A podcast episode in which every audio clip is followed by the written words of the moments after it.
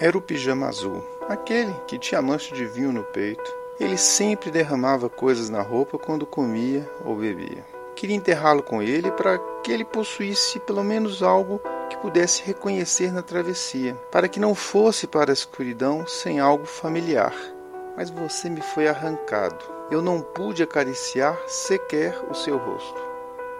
Eu não perdi apenas a sua vida, eu perdi também a sua morte.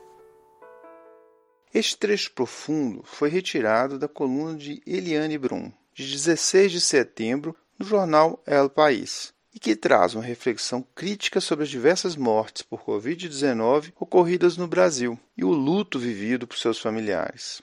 Pois é, Vandak, já ultrapassamos a casa dos 4 milhões de casos, com o nosso país figurando como segundo colocado na trágica lista de mortos. São tantos acometidos que praticamente todos vocês ouvintes conhecem alguém próximo que contraiu Covid. Mesmo para nós da área da saúde, a doença há muito deixou de ser algo restrito aos livros e ao nosso trabalho. Felizmente, a maior parte das histórias tiveram finais felizes, mas muitas outras acabaram com imensa tristeza. No entanto, independentemente do desfecho, praticamente todas essas histórias impressionam pela capacidade das pessoas, pacientes, familiares e amigos, superarem as adversidades e seguirem adiante, como no caso do paciente Raimundo, cuja história contaremos uma parte aqui no Corrida de hoje. E agora é, eu vou fazer algumas perguntas sobre a experiência do papai pessoal com a doença Covid-19. Essa é a Renata, filha do paciente Raimundo e que nos ajuda a contar essa narrativa. O senhor Raimundo se infectou no início de maio e ficou internado por cerca de 30 dias no CTI adulto do Hospital Governador Israel Pinheiro, de Belo Horizonte. Ele não apresentava comorbidades conhecidas e precisou de mais de 14 dias de ventilação mecânica. Tratou duas sepses nosocomiais identificadas e ainda adquiriu tetraparesia do doente crítico. Pai, conta para nós quem é o seu Raimundo, como que era a sua vida antes de pegar o Covid. Eu sou Raimundo Pinto de Moraes, tenho 71 anos, sou comerciante. E como é que era o seu trabalho? Eu uh, ia para o CA de manhã cedo, bem cedinho, trabalhava o dia todo, sempre tinha bastante saúde, nunca fui internado, nunca fiz operação nenhuma. E o senhor tinha medo de pegar Covid antes? O tinha, medo? eu sempre usava máscaras, lavando as mãos com sabão, carregava um vidrinho de álcool no bolso. E durante a sua internação, o senhor teve algum momento marcante que o senhor gostaria de relatar? Eu tive, eu tive muito mal, fiquei entubado. Saí, eu, quando eu saí de lá, saí quase entrevado, tive que fazer fisioterapia para recuperar, voltar a caminhar. E o senhor teve medo de morrer? Tive, lá eu tive medo. O senhor ficou com alguma deficiência física ou mental? Graças a Deus não, estou beleza. E na tentativa de amenizar o sofrimento de familiares e amigos que estão impossibilitados de visitar os pacientes com Covid, equipes multiprofissionais com atenção aos psicólogos e assistentes sociais se aliam à tecnologia e reinventam a comunicação de notícias. Parem na expressão de felicidade dessa filha. Por vídeo chamada, ela conversa com o pai que está em isolamento, se recuperando de Covid-19 no hospital de campanha da Prefeitura do Rio. A máscara cobre o rosto dele, mas é possível ver o sorriso nos olhos. Para nos contar um pouco dessa nova experiência de comunicação e aproximação dos pacientes e entes queridos, promovemos um bate-papo com os psicólogos do Hospital Luxemburgo de Belo Horizonte. Tem sido uma experiência muito rica e nova para todos nós, né, do serviço de psicologia. Este é o Henrique de Paula, psicólogo clínico e hospitalar com especialização em psico-oncologia. Sim, né, Henrique? Ficamos na linha de frente aí por um tempo. E esta é a Marina, psicóloga clínica hospitalar com especialização em clínica humanista existencial. Hoje nós somos responsáveis por fazer essa ponte, né, entre o paciente e a família. Essa família que muitas vezes não consegue vir visitar o paciente por causa do coronavírus. As visitas presenciais elas foram suspensas, então essas famílias não têm conseguido estar próximas né, do paciente. O boletim médico ele tem sido dado por telefone, então a equipe de psicologia criou um projeto que é um projeto de visita virtual. Nós temos, né, sob nosso nosso cuidado, né, tablets, né, Henrique, Isso. que a gente oferece para o paciente, para que o paciente possa ver em HD quase, né, Henrique, os familiares, né, num tamanho bom e po poderem conversar com esses familiares.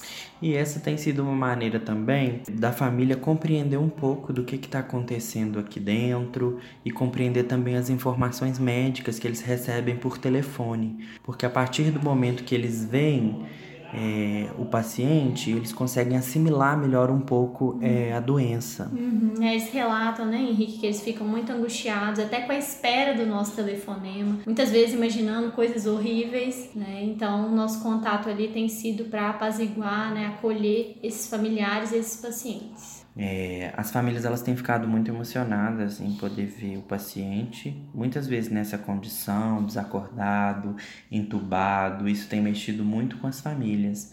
Isso tem exigido de nós é, intervenções virtuais, como a gente tem feito. Uhum. Adaptações, Isso, né, Henrique? adaptações. A gente está tendo que se reinventar nessa, nessa quarentena, nessa pandemia. É, e é uma forma diferente de acolhimento, mas uma forma possível, né, Henrique? Já que essa, que essa presença não é possível mais, que a gente possa reinventar esse lugar, criando alguns espaços de fala, né? Para acolher essa família muitas vezes, né? Ter um espaço ali para eles poderem até se despedir. Exatamente. Pois é, a família tem dado feedbacks muito positivos, eles têm gostado muito da visita virtual. Muitos entendem, né, essa mudança, né, do, do presencial para o virtual, né, Henrique? Isso. E essa tem sido uma forma também de a gente resgatar a história de um paciente que muitas vezes chega aqui pra gente, é transferido de algum lugar, né, de outro lugar, ele chega aqui pra gente já entubado, já desacordado. Então conhecer essa família, trazer essa família aqui para dentro do hospital é uma maneira que a gente tem de conhecer esse paciente, a história desse paciente, que uhum. é o que importa. Mesmo virtualmente, né, entender um pouquinho dessa estrutura familiar, dessa estrutura né, mental do paciente também. Vocês tiveram algum caso marcante que vocês gostariam de relatar? Uma experiência muito marcante para mim foi um dia é, que eu estava fazendo a visita virtual com alguns familiares. É, o paciente em questão estava entubado, estava né, em estado bem grave é, e evoluiu ao óbito é, durante a visita virtual, né?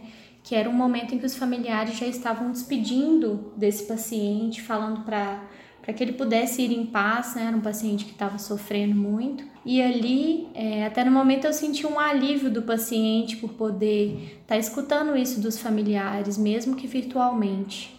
É, depois, claro, a gente entrou em contato com essa família, né? Nós acolhemos ele ao vivo, mas foi muito marcante esse momento acontecer virtualmente ali, a, a família poder ter exposto esses sentimentos, né? Poderia não ter dado tempo né, deles falarem, o virtual serviu ali como, como esse espaço de despedida. Esses casos são extremamente enriquecedores até para a nossa prática, né, como psicólogo aqui dentro.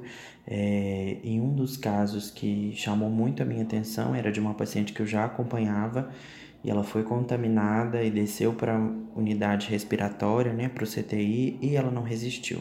É, então toda a equipe se mobilizou, ela foi toda preparada pela equipe de enfermagem com flores e tudo mais, e nós tiramos uma foto dela que foi colocada no tablet do serviço de psicologia e a família já havia recebido a comunicação da equipe médica e aí a família pôde ficar com essa foto lá dentro da sala um tempo e essa família então ligou para um líder religioso deles é, para que esse líder pudesse orar pela paciente.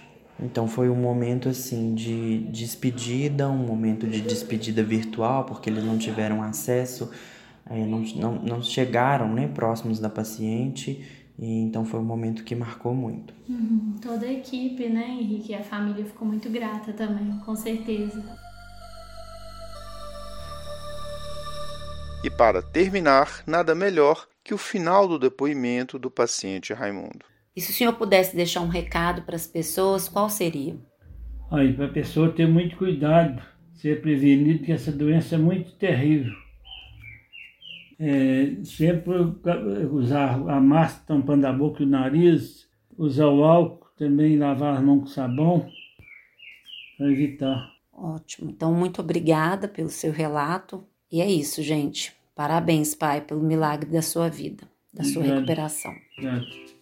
Com roteiro e edição de Vandac Nobre e Juliana Vieira e produção de Bernardo Levindo, este foi mais um Corrida de Leito, o podcast da Cura em Leve. Agradecemos e esperamos tê-lo conosco novamente em breve.